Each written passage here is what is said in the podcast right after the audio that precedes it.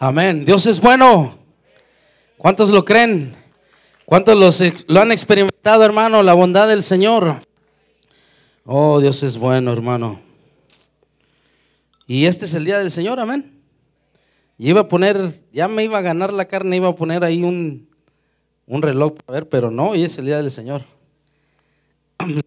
Está eh, eh, preparando esta palabra el Señor, y a veces yo no sé cómo trabaja usted, pero a mí el Señor me da las cosas así en como así todo, como de poquito, porque si no mi cabeza no aguanta. Entonces mi esposa me decía, hey, pero ¿qué te pasa? Te veo así, hey, no, no, no sé cómo, cómo hacerlo pequeño, man. Y me dice, me, me dice, no, pues a ver, es que el Señor te dé fuerza. Entonces voy a tratar de hacerlo lo más, lo más eh, fácil de entender. Es algo, hermano, que, yo creo que va a ser de bendición para tu vida, ha sido de bendición para la mía. Yo creo que es algo que si lo ponemos en práctica eh, va a revolucionar nuestras vidas. La palabra de Dios no ha perdido su poder. Las promesas de Dios, dice la palabra, son amén. ¿Qué significa eso? Así son. Entonces, ¿qué es lo que pasa? Lo que pasa es que a veces nosotros no las aplicamos, no las creemos, no las proclamamos para nuestra vida. Fíjese que es una fuente de, riquezas. Ahí dice la palabra que si de repente tú te sientes como que te hace falta sabiduría, dice, pídasela al Señor, que la da en abundancia. ¿Qué necesitas? Sanidad. Por sus llagas hemos sido sanados. ¿Necesitas fe? Hay que oír la palabra del Señor.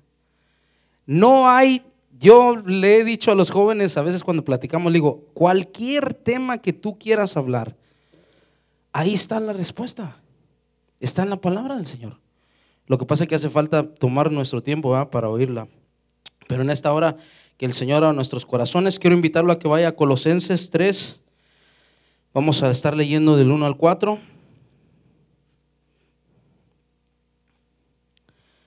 Cuando lo tenga, diga amén, por favor. Colosenses dice, ¿ya lo tienen? Dice, si ustedes pues han resucitado con Cristo, busquen las cosas de arriba, donde está Cristo sentado a la diestra de Dios. Pongan la mirada en las cosas de arriba, no en las de la tierra, porque ustedes han muerto y su vida está escondida con Cristo en Dios. Cuando Cristo nuestra vida sea manifestado, entonces también serán manifestados con Él en gloria. Quiero que ahí donde esté vamos a orar. Señor, te damos gracias por tu palabra. Padre, porque tu palabra es una espada de dos filos, Señor, penetra lo más profundo de nuestro corazón, Señor. Te pido que tu palabra sea también esa agua, Señor, que limpie toda esa suciedad que este mundo ha querido poner en nosotros, Señor y que con, a través de tu palabra podamos ser libres para seguir tu voluntad, para poder llegar a alcanzar, Señor, la meta que tú tienes para cada uno de nosotros. Y como iglesia queremos hacer tu voluntad.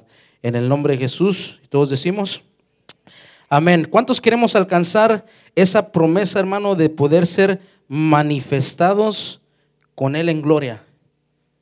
Mire qué promesa tan poderosa. A veces la gente piensa, oh, es que eso de ser cristiano le perdemos noción a lo que viene en el futuro. Por eso es que se nos hace tan bonito las cosas de este mundo, pero cuando esta palabra dice que vamos a, vamos a ser manifestados con Él en gloria, la palabra, a mí me gusta mucho eh, estudiar un poco el, significado de las palabras, porque es tan rico el, idioma hebreo, el, idioma, que, una palabra para nosotros manifestado para ellos son 10 diferentes cosas, 20 diferentes cosas. Y esa palabra manifestado, dice, serán manifestados, dice, serán presentados, serán puestos en evidencia, los van a sacar a exhibir a la luz, como, como que fueran la luz. Entonces, nosotros vamos a ser presentados, eh, vamos a ser como, como presumidos delante, como el Señor nos va como presumir.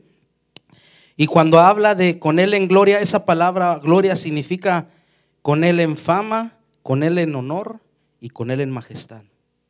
Mira hermano lo que nos está esperando, eh, lo, que, lo que espera para, para Obviamente para aquellos que hagan las cosas como al Señor le agrada. Porque esa es la meta que tenemos, esa es el parte de la recompensa, pero para llegar ahí hay instrucciones. No podemos vivir bajo la mentira que todos vamos a experimentar esto. Todos seremos salvos, los que hemos creído, pero no todos seremos eh, puestos en, ese lugar de honra. Porque si fuera así, entonces no, no daría eh, una lista de exigencias y de requisitos. La fe, la, la salvación es por fe, eso es claro. No es por tus obras ni por las mías. Tú y yo no, no recibimos salvación porque sirvas o porque hagas, no, no es por fe. Pero ya de ahí en fuera, todo lo demás, hermano, es basado en, en, tu fe. Aquí puse en tu obediencia y en tu sacrificio. Si tú tienes fe, tú actúas en fe, de repente tú alcanzas cosas, dice la palabra, estamos, podemos ir ahí, quiero, no, no quiero hacerlo muy largo, pero no quería poner versículo para cada cosa, pero ustedes saben los héroes de la fe. Por la fe, Abraham creyó, por la fe. Entonces, ahora esa es una, necesitamos para poder llegar a alcanzar las promesas de Dios, para poder llegar a, a ser partícipes de esa gloria, necesitamos actuar en fe. Necesitamos creer eh, eh, necesitamos ser obedientes a la palabra de Dios. La palabra dijo, y en esto conocerán que son mis discípulos, no solamente si se llaman unos a los otros, esa es una parte, pero la otra es si obedecéis mis mandamientos. O sea que no es, pensamos que porque todos creemos en Jesús ya estamos todos metidos en el mismo, en el mismo barco, no. Tienes tú que entender que, que Dios tiene cosas especiales para, para diferente, eh, para el deseo de tu corazón. Por eso la palabra misma dice que cosas que, ojo, que ojo no vio y que ni oído yo son preparadas para aquellos que aman al Señor, para aquellos que, le buscan. La última cosa, y yo pienso que es algo también, otra de las cosas que necesitamos para poder llegar a recibir todas las, las promesas y la sobreabundancia del, del Evangelio, es tener en cuenta el sacrificio. Si no hay sacrificio, no hay eh, el cumplimiento de las promesas en Dios. ¿Por qué, dijo, ¿Por qué digo sacrificio? Hermano, porque si tú vives la vida que se te da la gana, no esperes recibir la sobreabundancia y la gloria de, la que, de lo que promete la palabra. Tienes que sacrificar tu yo. La palabra misma, Jesús dice que si la, semilla no cae y muere, no puede producir fruto. Amén. Los veo muy serios, pero nada, eh, ahí en la casa están diciendo amén. Yo sé que ahí en las casas. Entonces, em, empecemos de este punto. Dios nos quiere hacer partícipes de su gloria. Nos quiere mostrar, hermano, quiere, eh, quiere, quiere que tú y yo participemos de esa fama. Hoy en día todo el mundo, oh, un famoso, wow, me quiero tomar una foto con el famoso. ¿Ya? Es un hombre perdido, eh, mundano, perverso y ahí la gente lo, simplemente porque tiene algún, algún, algún atributo, algún carro, algún, pero es famoso, entonces, ah, let, me take a picture. Pero ahí no va a ser así, el Señor va a decir, hey, participen de mi fama, participen de mi, ¿qué decíamos que, que significaba? De mi honor. Vamos a ser partícipes de la majestad de Dios. ¿Te imaginas, hermano? Vamos a participar de esa gloria, pero obviamente tenemos que tener ciertas características. Aquí en este versículo dice, si ustedes, ahí ya puso la condición, si ustedes, you, en inglés, if you have been risen with Christ. It's not saying, no dice todos, dice si ustedes, otra vez, leámoslo, han resucitado con Cristo busquen las cosas de arriba. ¿Cómo saber si hemos resucitado con Cristo? Esta pregunta, la, la única forma que la pueda responder es tu vida. Si tú estás buscando las cosas de arriba, lo más probable es que estés o, o hayas resucitado o estés en el proceso de resucitar. Con Cristo, obviamente. ¿Por qué es tan importante, hermano? entender esto. ¿Por qué es tan importante? Mira, yo eh, cuando el Señor te da una palabra, obviamente te empieza así a dar referencias en mi mente, por eso le digo que yo me tengo que parar, ir a caminar un rato, eh, no me lo da todo así de un solo. Entonces, eh, yo le decía, Señor, ¿por qué es tan importante entender? Porque el Señor me decía, la mentira más grande de hoy en día es que todos estamos en, tú eres salvo, y tú eres salvo y, con que confesaste a Cristo, y sí, es cierto que eres salvo, pero, pero nos estamos perdiendo de las promesas de Dios. Nos estamos perdiendo de poder llegar a alcanzar aquel día. Hay gente que dice la palabra va a ser salva como por si fuego. O sea, ¿qué significa que ahí medio chamuscado va a entrar ahí? ¿Ustedes han visto el metro en México? Cierran la puerta y uno no piensa que van a entrar y todavía entran otros cinco. Hay gente que va, va a llegar a alcanzar eso, va, va, a pasar así, pero ese no es el propósito de Dios. El propósito de Dios es que, que podamos participar de su gloria. El segundo verso, el segunda parte de este verso nos dice cómo podemos llegar a empezar a alcanzar eh, eh, esa mentalidad, ese cambio en nuestras vidas. Ahí en, en el versículo 3 dice, no, en el versículo 2, perdón, dice, pongan la mirada en las cosas de arriba, no en las de la tierra. Y me gusta, hermano, porque esa palabra mirada significa pon tu mente en las cosas de arriba. Y la traducción de, ese, de esa palabra mente es tus pensamientos, tu meditación lo que más profundo anhela tu corazón. Entonces, es, empecemos así como a meternos un poquito más adentro, amén. Pon tu mente, pero no tu mirada, sino que pon tu mente en las cosas de arriba, no en las de la tierra. Inmediatamente hay una separación. Inmediatamente el Señor dice, hay cosas de arriba, espirituales, y hay cosas terrenales. Y yo creo, hermano, que si somos honestos, aunque es fácil de decirlo, es muy difícil de practicarlo todos los días. Yo creo que la mayor parte, hay gente ahorita que está oyendo la palabra y ya está pensando, oh, quiero, ¿qué voy a ir a comer? ¿Qué se me habré cerrado la puerta? Eh, ¿Qué eh, mal trabajo de mañana? Porque el enemigo ha, sido tan astuto que nos distrae. Tenemos la distracción más grande, mira, ahí, cerca. Entonces, cuando, la, cuando, cuando esta parte de la palabra dice, pon tu mente, tus pensamientos en las cosas de arriba, no en las cosas terrenales, yo me doy cuenta, hermano, que, que últimamente este mundo, este, este sistema que el mundo ha desarrollado, lo ha desarrollado para distraernos. La mayor parte de lo que tú haces y piensas es en el trabajo, es en qué vas a comer, en qué político está ganando, en que cómo va lo del coronavirus, cuánta gente se está muriendo, qué voy a hacer esto. Es el sistema quiere que, que tú pienses en las cosas de esta tierra. Tú te levantas, hoy es el día del Señor, mira cómo, cómo el ataque tan grande que el enemigo ha hecho de que ahora esto que está pasando, Ahora hasta el, eh, yo he estado viendo, he estado, me gusta no solamente la palabra que, escuchamos aquí, sino que sigo a algunos otros hermanos predicadores. Hermano, todos han, minimizado su, tiempo de prédica. Porque dicen que, que hay que hacerlo más pequeño para que la gente no se distraiga. Mira cómo tú dices, oh, bueno, es, no es nada. ¿A qué punto llega el sistema eh, de esta tierra a decirte que tus pensamientos lo tienes que hacer rápido porque si no la gente empieza a, a pensar en el perro, en el gato. No tiene ni gato y dice, ah, será bueno comprar un gatito. ¿Será que? En serio, en serio. Pero entonces tenemos que entender por qué es que no estamos participando de esa gloria.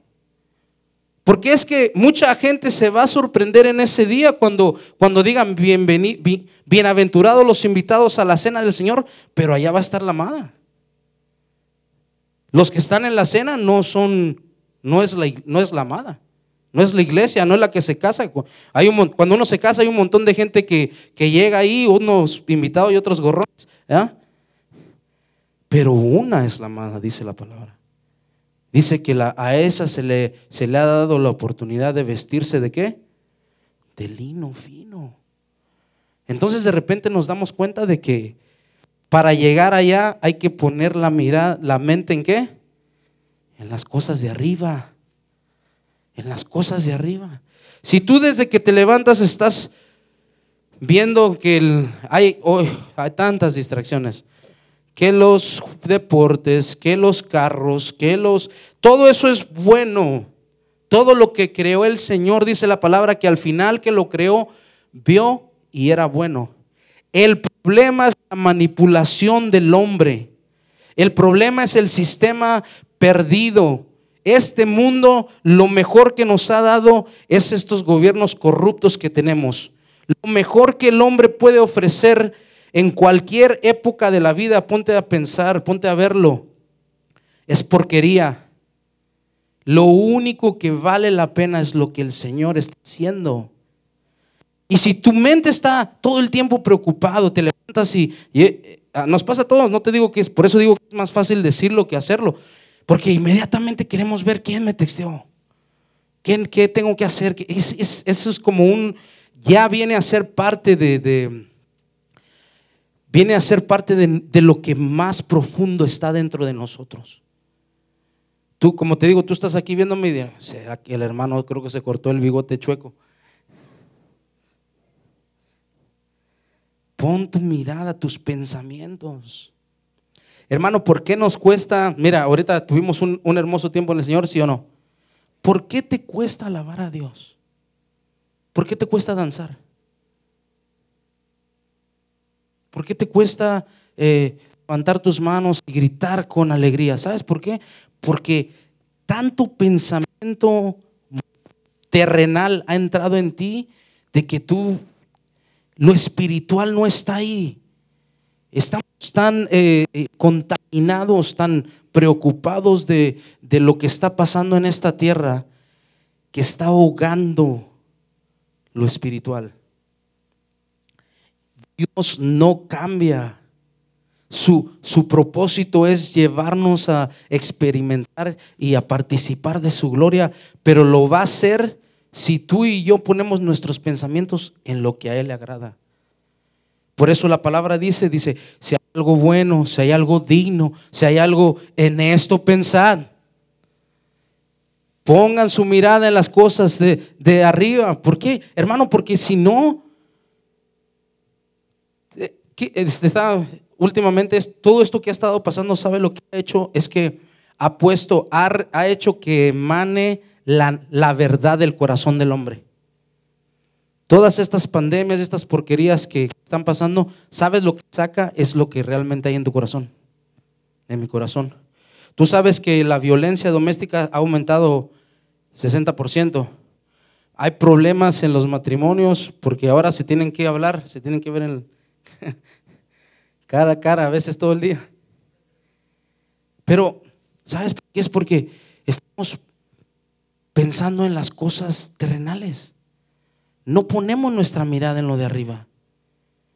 Hay gente que, que, está tan preocupada con, eh, con el trabajo, con estas cosas. Yo no te digo que no, hermano, pero Jesús, ahí es donde rápido vamos a lo de arriba. Tú de repente no tienes trabajo. Bueno, dice la palabra, no os afanéis porque el Señor sabe vuestras necesidades. Entonces, ¿qué pasa? Tú como tú, tú estás buscando lo de arriba, tú le dices, Señor, yo no me voy a afanar, yo busco del reino.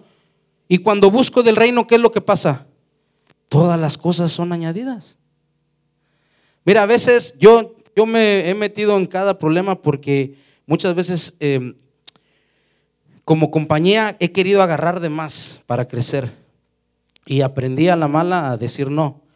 Y a veces, entre las veces que todavía me meto así en problemas, agarro cosas que no debería, trabajos, y de repente estoy metido en un problema porque en esta semana tengo que sacar cuatro o cinco trabajos y tengo nomás seis, siete muchachos que andan conmigo.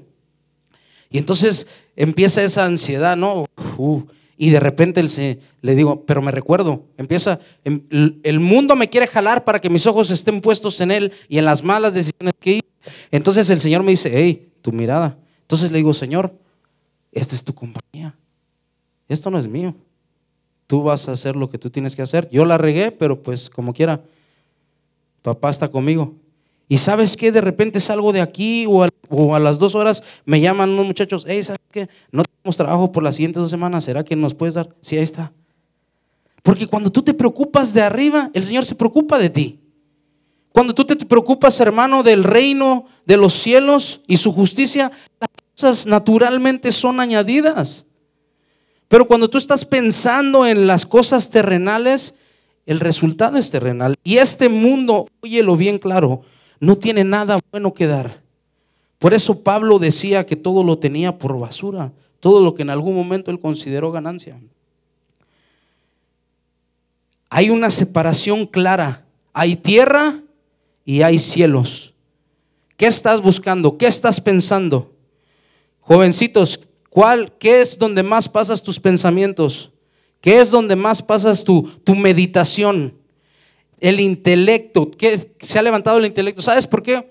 ¿Sabes por qué se ha levantado tanto el intelecto a, nivel mundano? Hablámoslo así mundano, pero a nivel secular hay tantas preguntas que los jóvenes tienen y como nosotros los padres no nos hemos preocupado de, lo de arriba, vienen y te preguntan, oh, ¿y qué es de la evolución? Y es el otro. Y como tú no tienes respuesta, entonces quedan así como que... Pero si tú de repente te pones a preocupar de lo de arriba, entonces dice la palabra que estemos preparados para dar defensa de nuestra fe. Viene un jovencito y te dice algo y tú, tú tienes que tener la respuesta. ¿Sabes? Dice la palabra que el, que el pueblo venía a buscar la ley de la boca de los sacerdotes. Entonces, como padres, no es suficiente que nosotros traigamos solamente el, ¿cómo se llama? La comida, hermano. Y las mujeres que trabajan, gloria a Dios por. Pero como sacerdotes tenemos que tener la, la palabra de Dios y la explicación, dar una defensa de nuestra fe. ¿En qué estás meditando, jovencito? Vamos a ir a Efesios 4, 17. No, perdón, vamos a Efesios 4, sí, 17.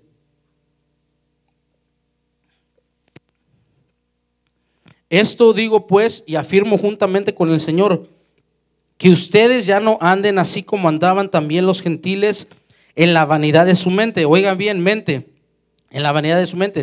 Ellos tienen entenebrecido su entendimiento están excluidos de la vida de Dios por causa de la ignorancia que hay en ellos, por la dureza de su corazón. Habiendo llegado a ser insensibles, se entregaron a la sensualidad para cometer con avidez toda clase de impureza.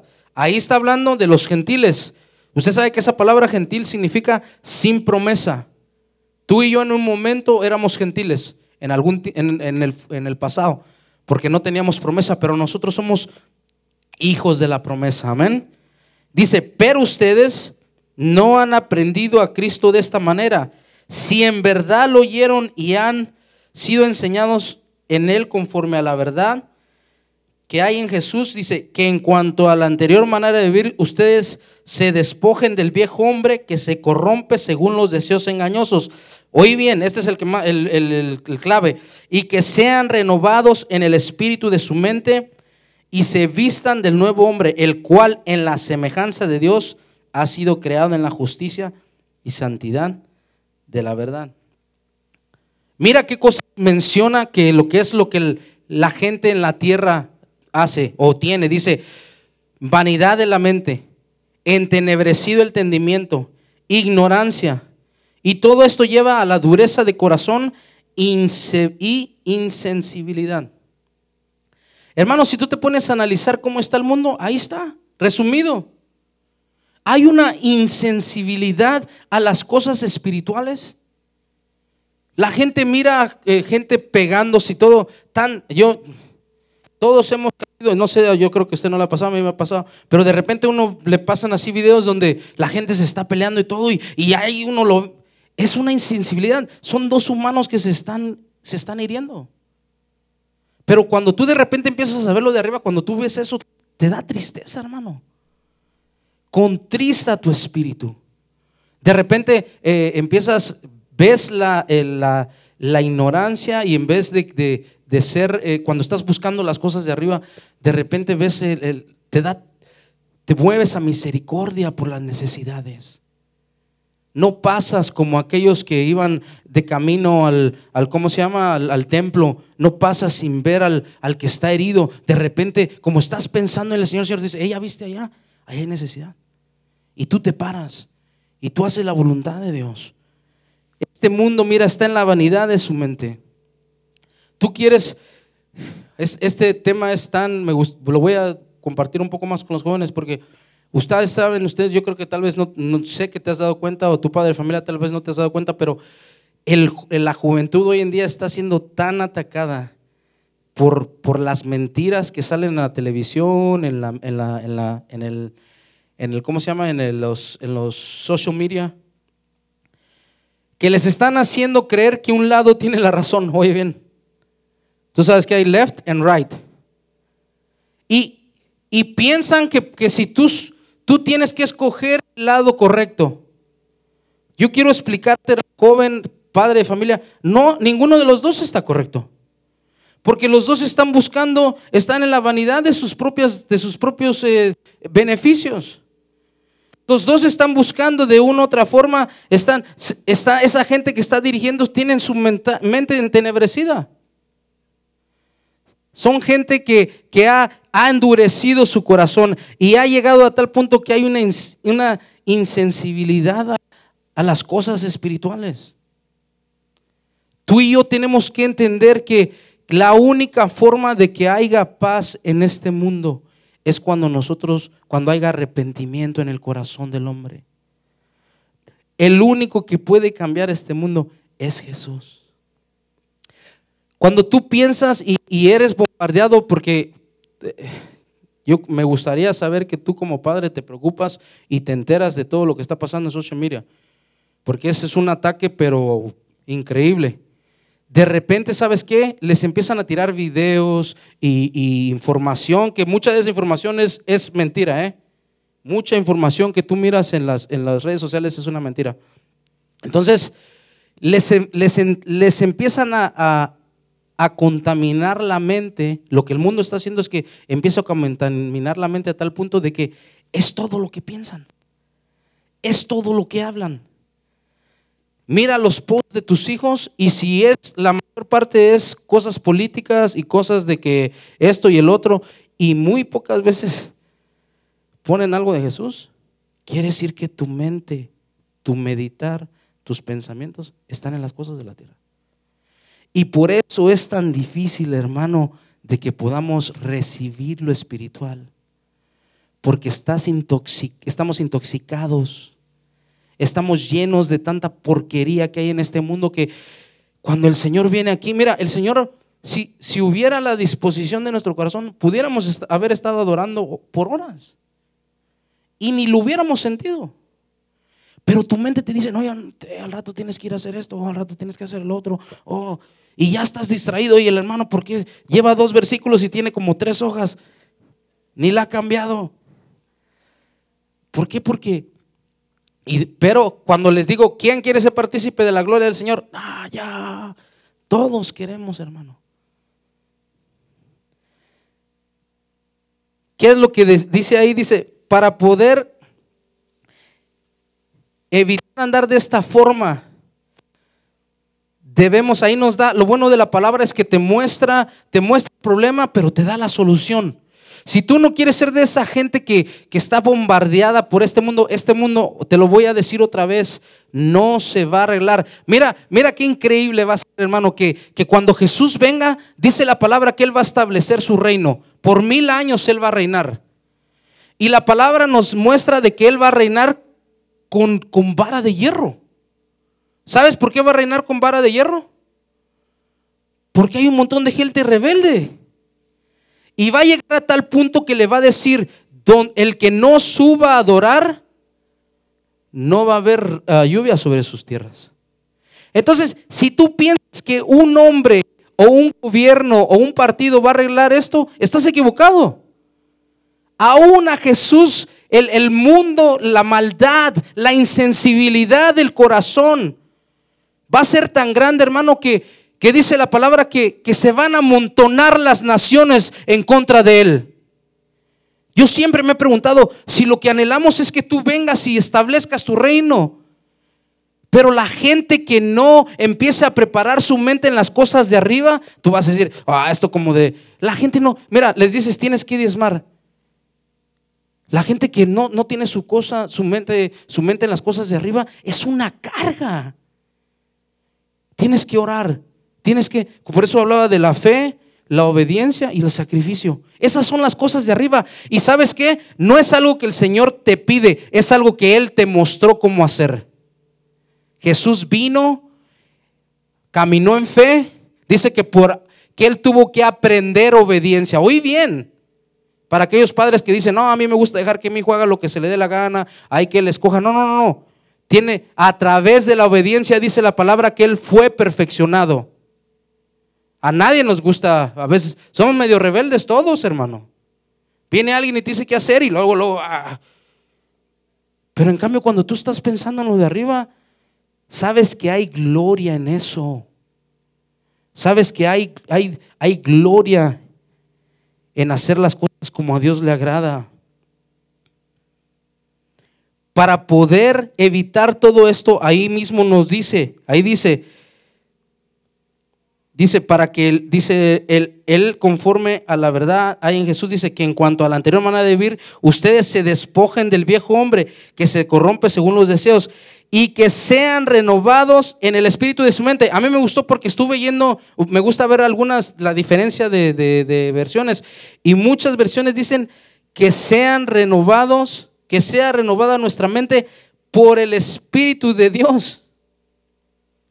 O sea que no es en tu fuerza, tú no lo vas a poder hacer. Es cuando tú vienes y le dices al Espíritu Santo, Espíritu Santo, yo necesito cambiar mi manera de pensar.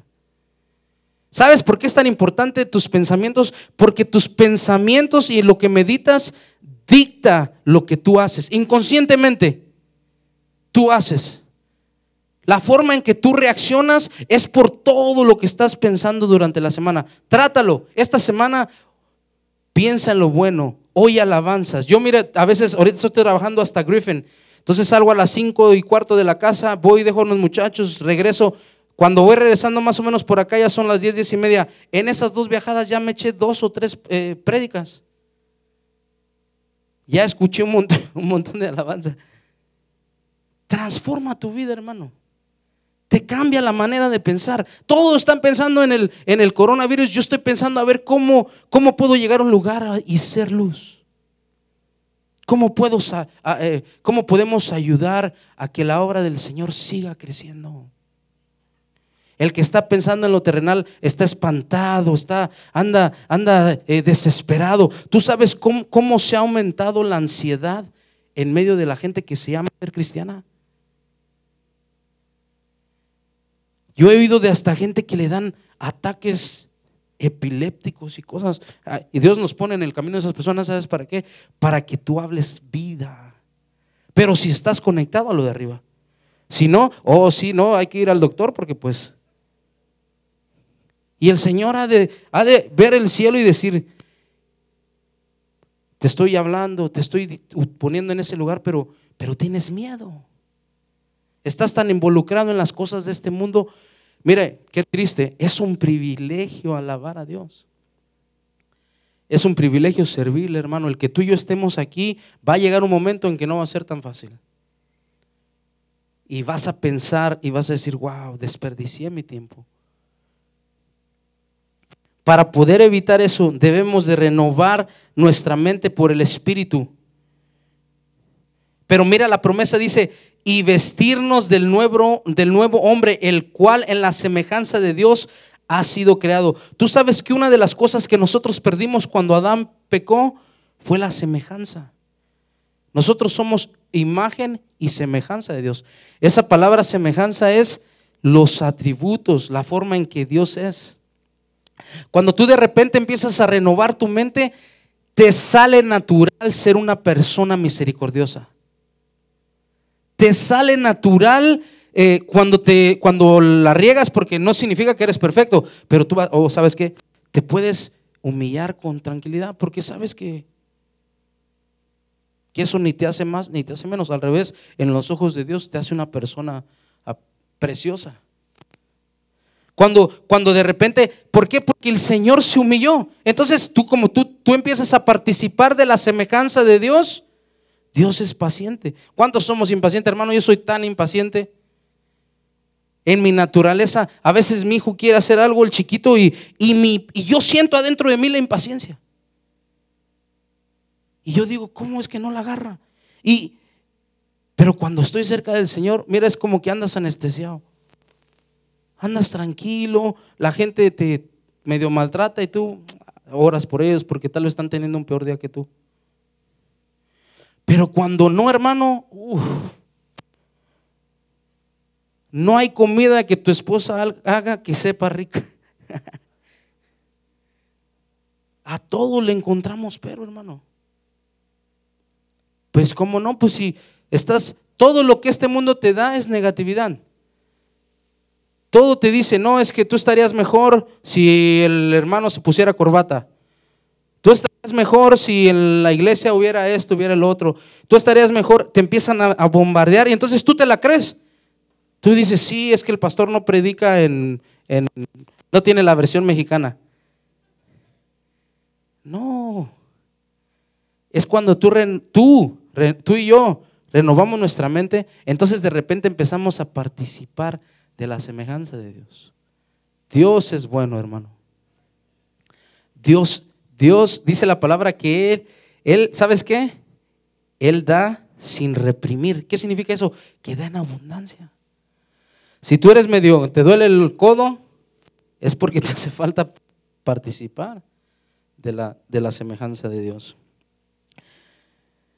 El deseo de Dios es que podamos participar eh, de su semejanza y de sus atributos.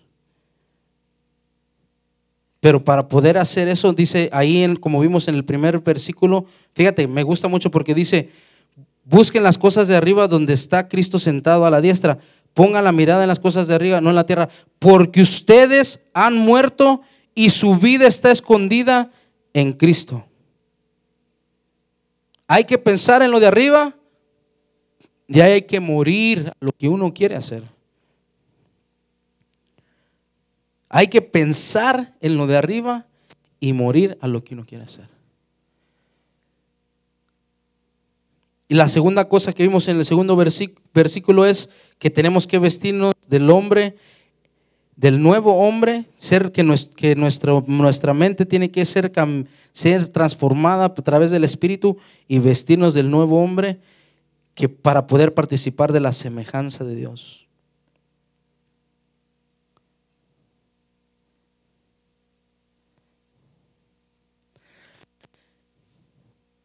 Si tú y yo empezamos a hacer cambios en nuestra meditación, en lo que pensamos, en lo que tú te vas a dar cuenta que de repente la gente va a notar la diferencia en ti. De repente te vas a dar cuenta, me, me da, me, da alegría. Porque cuando tú, tú empiezas a decir, no, Señor, ¿sabes qué? Renueva mi mente. Cambia mi corazón, Señor. Ayúdame a pensar en ti, a meditar en ti. De repente no pasa mucho tiempo, o a veces va a pasar mucho tiempo, dependiendo cuánto, terreno le has dado al enemigo. Pero de repente Dios empieza a poner gente en tu camino.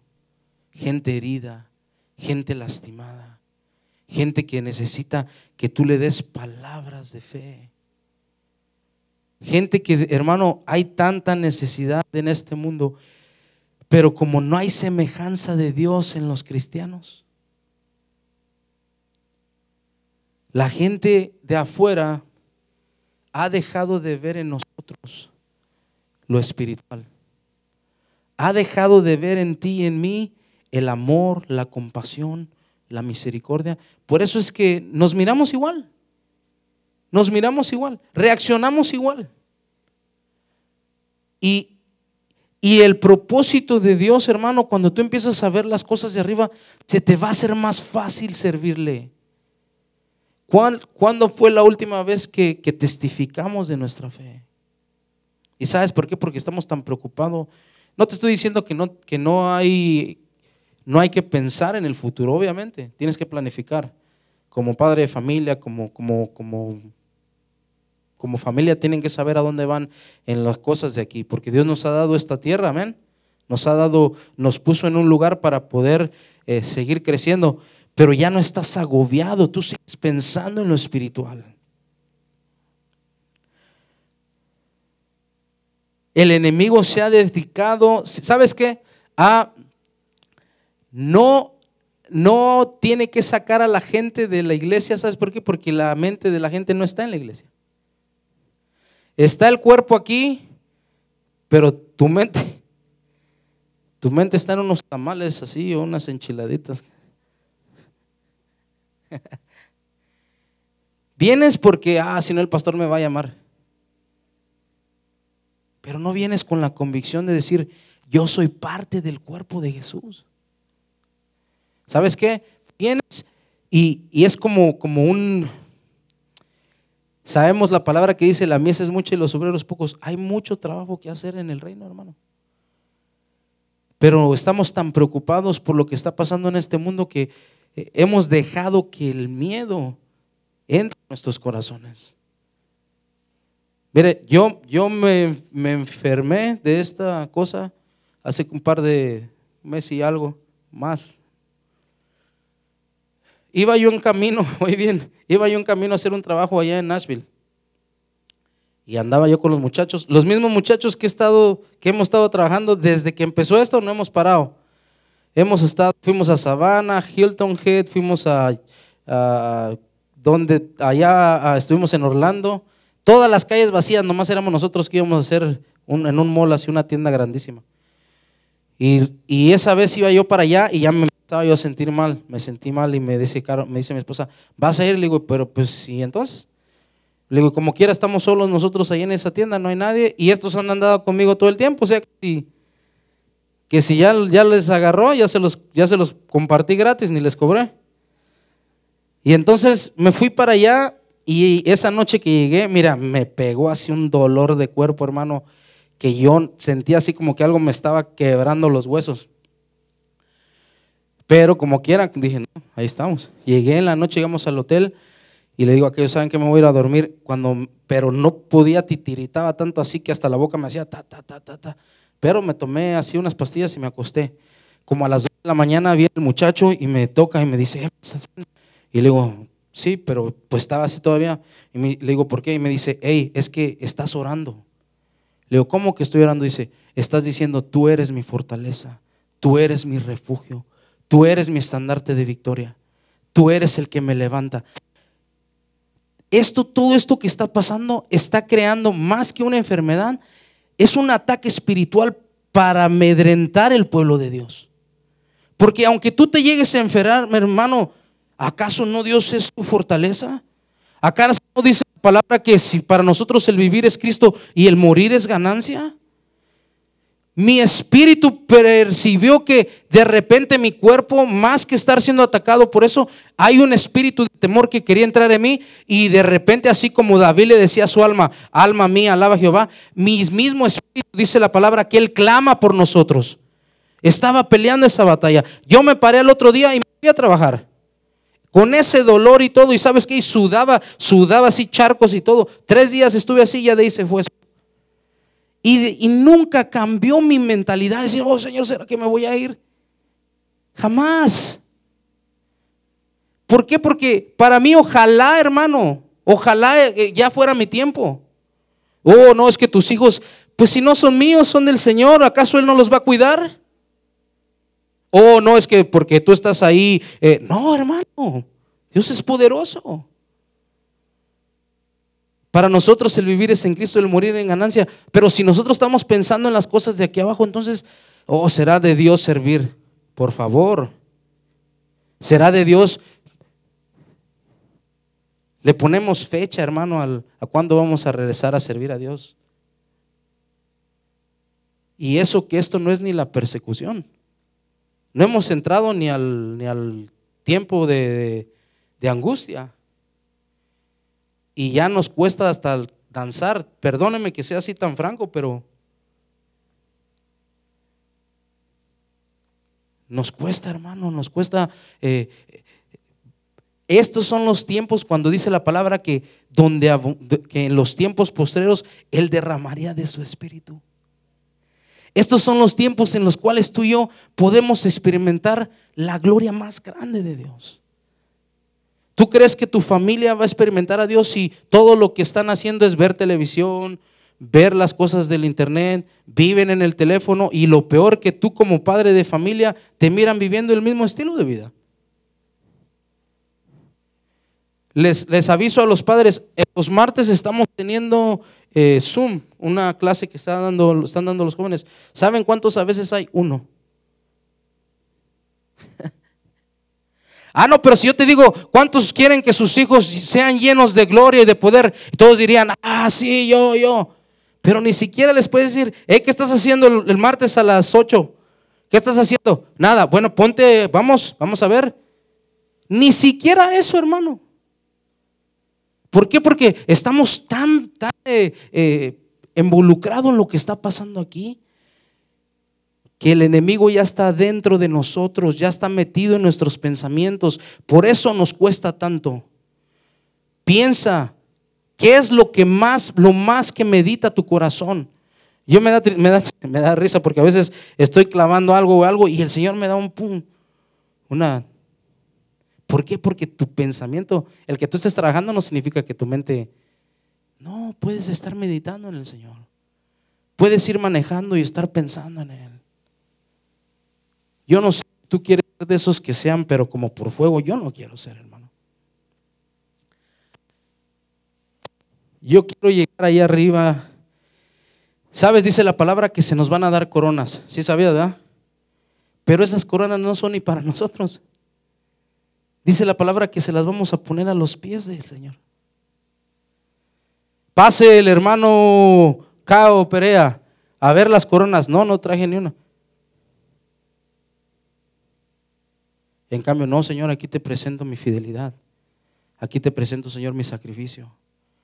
Aquí te presento, Señor. Eh, cuando todo el mundo corría para allá y, me decía, no, tú puedes, ¿sabes cuál es la mentira que hoy el enemigo le está diciendo a los jóvenes? Tú puedes hacer lo que se te dé la gana. Yo le digo, hey, pues si no es tu vida. Tú pudieras hacer lo que se te da la gana si fuera tu vida. Pero como fuimos comprados con precio de sangre. Pero entonces el mundo les está diciendo todas estas mentiras y como yo también me las medio me las creo. Ah, no, sí es que los tiempos han cambiado. No te estoy diciendo que eres debes ser una persona autoritaria ni tampoco un religioso, pero te estoy hablando de que la palabra de Dios debe de reinar en tu familia. De que cuando de repente te digan, ¿qué vamos a hacer con esto? Bueno, fíjate que yo pienso esto, pero ¿qué te parece si vamos a la palabra? Porque la palabra es la única que permanece para siempre. Es la roca sobre la cual tú puedes fundar tu vida, hermano. Y cuando vengan las tempestades, porque van a venir, van a venir las tempestades, no caerá, no sufrirás la vergüenza. Hermano, porque el día que algo pase, pase en tu casa, pase en tu familia, te va a traer vergüenza. Y, sabes qué? Y son las consecuencias de, no poner nuestros ojos en Él. Ahí en, en Hechos 2.17, ya para terminar.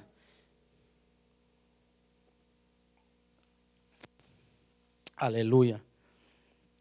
Dice, y en los postreros días, dice Dios, derramaré de mi espíritu sobre toda carne, y vuestros hijos y vuestras hijas profetizarán.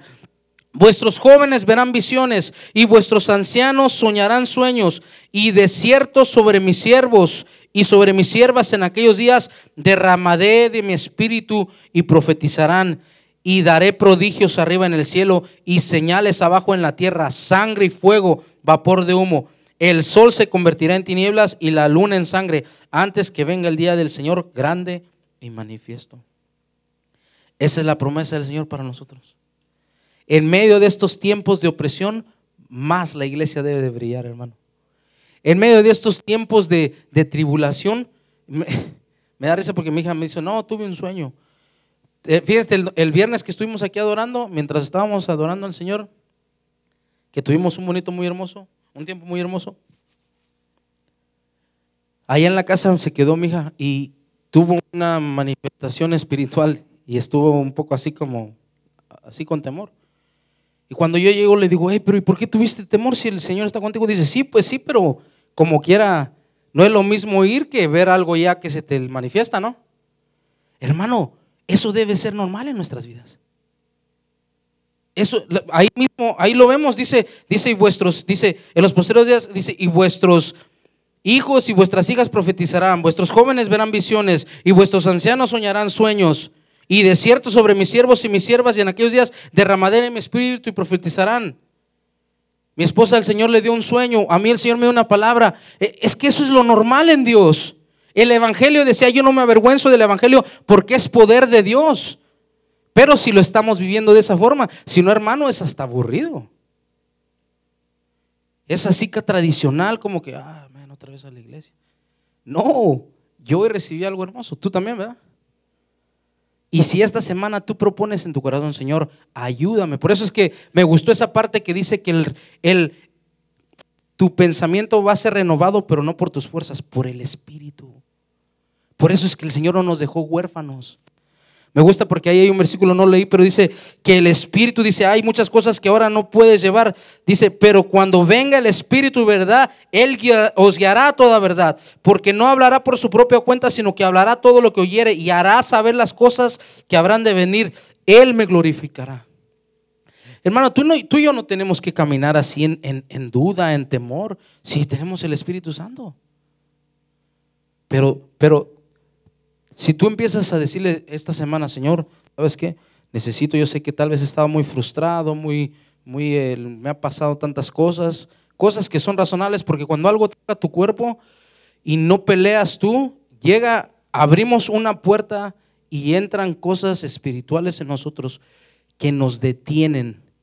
Es como un mecanismo de supervivencia que nosotros tenemos un evento traumático, si tú no te proteges en el Señor, por eso dice la palabra, sobre toda cosa guarda, guarda tu corazón. Hay gente que ya ha dejado que el enemigo empiece a levantar fortalezas de temor en la vida. Ahora vas a tener que pelear en contra de eso. Hay gente que, que tanto ha pensado de una misma forma que se le ha hecho como fortalezas. Por eso dice la palabra que, que que nosotros tenemos que derribar, destruir fortalezas. Hay cosas, patrones de vida que están tan metidos en tu mente, hermano, que vas a tener que pelear contra eso. Tienes que, tú, tienes que eh, pedirle al Espíritu Santo que te ayude a, a poder ser renovado, porque no va a cambiar de un momento a otro. Pero tienes que tener el deseo, hermano. A veces sabes lo que pasa, hermano, que Cuando no experimentamos cosas en Dios, lo de aquí abajo brilla y nos llama la atención. Pero cuando tú pones tus ojos en el Señor y de repente miras la grandeza y empiezas a pensar en las promesas de que Él te quiere hacer partícipe de su gloria, entonces todo lo de abajo tú lo miras como que está bonito ese Lamborghini, pero no, algún día voy a, voy a viajar en... Tú sabes que los querubines son son, eh, dice la palabra, que Él monta los querubines en Salmos. Son carros que, que, se mueven eh, en dimensiones, a, que Él visita, visita, las, eh, visita el, cosmos. En, en, ¿cómo se llama? Montado en querubines.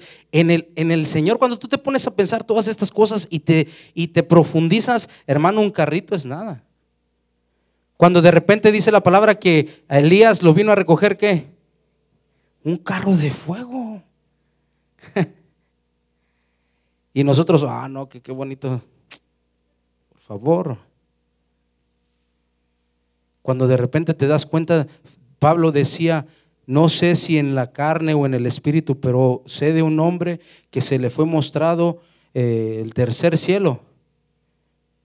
Y oyó palabras. Yo a veces, ah, le doy gracias a Dios, hermano, por, porque crecí en un tiempo donde, donde eh, pudimos llegar a experimentar a Dios y lo seguimos experimentando.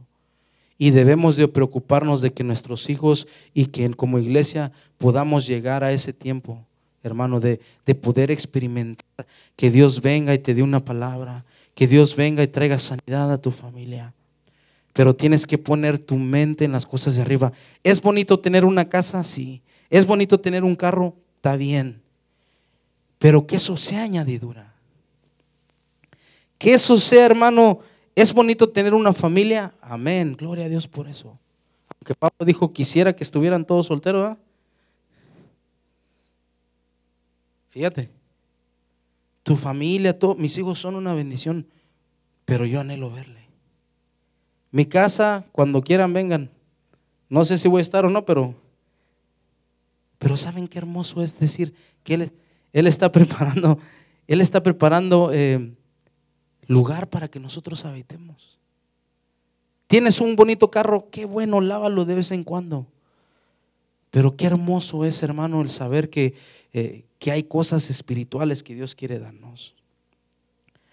Cuando tú y yo participemos de la semejanza, se nos va a hacer más fácil poder llevar a la gente y que la gente diga, no, yo quiero ir a este man. Él tiene algo diferente. Estos jóvenes tienen algo diferente. No importa qué edad tengan, hermano, estos jóvenes son tu responsabilidad. el estado emocional y espiritual de tu esposa, sacerdote, es tu responsabilidad. Dios nos ha dado la oportunidad de, ser como Cristo ama a la iglesia, así debemos llamar nosotros. El que piensa en las cosas de arriba sabe de que esa hija, esa, tu esposa, tiene papá, ¿ok? Y papá algún día va a pedir cuentas, hey, ¿cómo trataste a mi hija? ¿Cómo me estás entregando a tu esposa? Por eso nosotros como sacerdotes tenemos una gran responsabilidad. Como padre, mis hijos van a participar de mi semejanza. O sea que si yo soy chismoso, van a ser chismosos. Si yo soy enojón y, iracundo, van a terminar siendo eso. Nosotros si participamos de la, de la semejanza del Padre, vamos a ser amorosos, vamos a perdonar, vamos a, a ser dadivosos. Pero todo empieza aquí. ¿Qué es lo que piensas? ¿Qué es lo que está entrando a tu mente? Amén. Voy a que te pongas sobre tus pies, vamos a orar. Vamos a darle gracias al Señor por su palabra. Te desafío, amén, que como iglesia busquemos las cosas de arriba.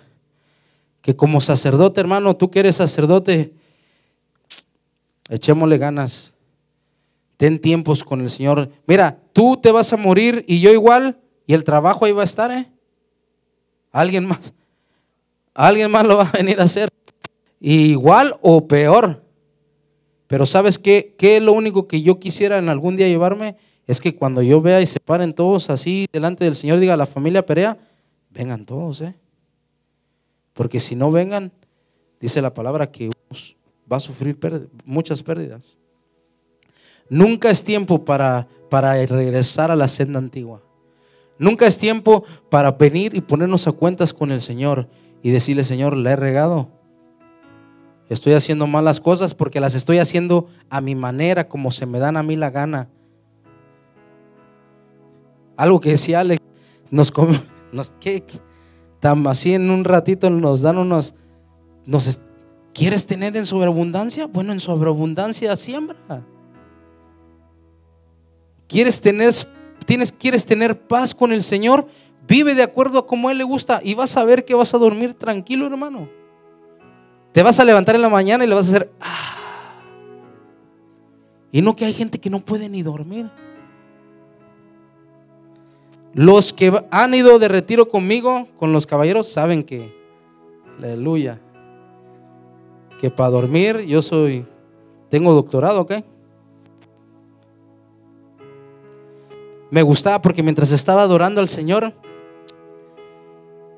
me venían versículos y uno de los versículos que a mí más me ha bendecido es, por cuanto ha puesto su confianza en el Señor, no será avergonzado. Cuando tú no confías en tus fuerzas, hermano, en tus habilidades, sino que tú le dices, Señor, yo pongo mi confianza en ti, Señor. Señor, yo pongo mis metas, mis deseos, yo los pongo en ti. Cuando tú vienes y les dices, Señor, ya no viva yo, sino tú vive en mí, Señor.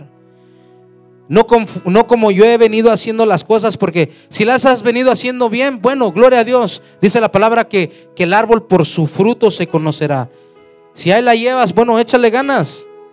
La palabra nunca dice, ya llegaste, no. Aún Pablo decía, no les digo como que ya he llegado, hermano. El que yo hable de esto no es, es porque yo primero lo tengo que aplicar en mi vida. A mí primero el Señor me lo dio. Pero Él pesa el deseo del corazón todas las mañanas. Cada vez que tú te levantas y Él tiene las nuevas misericordias, Él viene y pesa tu corazón. Mi hijo tiene el deseo de este día hacer mi voluntad. O, ve y dice, no, este de plano ni le importa ya. Ya lo que está preocupado es que si va, que cuántos, las estadísticas y cuántos siguen muriendo y cuántos, hermano, olvídate de eso. Nuestros días, dice la palabra, están contados. Sí, ten cuidado, sé, sé, sé, lávate las manos. Qué gran la, mascarilla, cosas, ¿ah? Haz lo que tú puedas. Yo voy a Home Depot, me la tengo que poner, me asfixio, en serio, pero me la pongo igual. ¿Por qué? Por respeto a los, a los débiles, dijo Pablo. Y también por salubridad, pero yo ya, ya salí de eso. ¿Y sabes qué? Y si te llegara a tocar, el Espíritu Santo está ahí. No estás solo, hermano. Nunca estás solo. El problema es cuando en tu mente Tú quieres hacer las cosas como a ti te da la gana. Entonces ahí el Señor te dice, dale.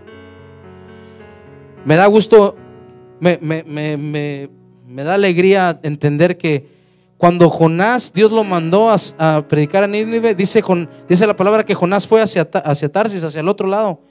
En ningún momento el Señor lo detuvo. ¿Sabes por qué? Porque Él dice, bueno, te voy a enseñar, pero cuando tomes tu decisión. Cuando ya estaba metido en medio del mar, es cuando de repente el Señor le dijo, ahora voy a tratar contigo. Es mejor poner nuestra mirada en Él y hacer las cosas a la buena, hermano. Amén. Señor, te damos gracias porque eres bueno, gracias por tu palabra. Te pido, Señor, que tu palabra vivifique nuestra vida, Señor. Que podamos poner nuestras cosas, nuestra mente y nuestra mirada en las cosas de arriba, Señor. Oh, sabemos que tú eres galardonador de aquellos que dice la palabra te buscan. No dice de aquellos que van a la iglesia y checan tarjetas, sino de aquellos que creen que tú eres real. Nos acercamos a ti, Señor, y yo te pido que derrames bendición de lo alto sobre tu pueblo, Señor. Te necesitamos. No es por nuestras fuerzas, Queremos renovar nuestro entendimiento, pero a través, Señor, de la ayuda de tu Espíritu, Señor. Ayúdanos, Señor, en el nombre de Jesús te lo pido, Señor. Te doy gracias por un pueblo lleno de fe, Señor. Te doy gracias por un pueblo lleno de, obediencia. Te doy gracias por un pueblo lleno de sacrificio, Señor. Padre, porque la mies es mucha, Señor. Pocos los obreros, Señor. Pero sabemos que de este lugar tú puedes levantar un ejército poderoso que haga la diferencia, Señor. Ahí donde estás, hermano, puedes levantar tu mano y decirle, yo estoy aquí, Señor. Yo estoy dispuesto. Yo estoy dispuesto a ponerme, Señora, Padre, en la brecha por mi familia. Yo estoy dispuesto, Señor, a asegurarme de que en mi hogar, Padre, lo de arriba reine, tu palabra reine, tus estatutos reinen, Señor. No la opinión de este mundo, Señor, sino lo que a ti te agrada, Señor. Padre, ayúdanos, te doy la gloria y la honra porque tú eres bueno. En el nombre de Jesús te damos gracias y su pueblo dice, amén, amén. Dios te bendiga, hermano.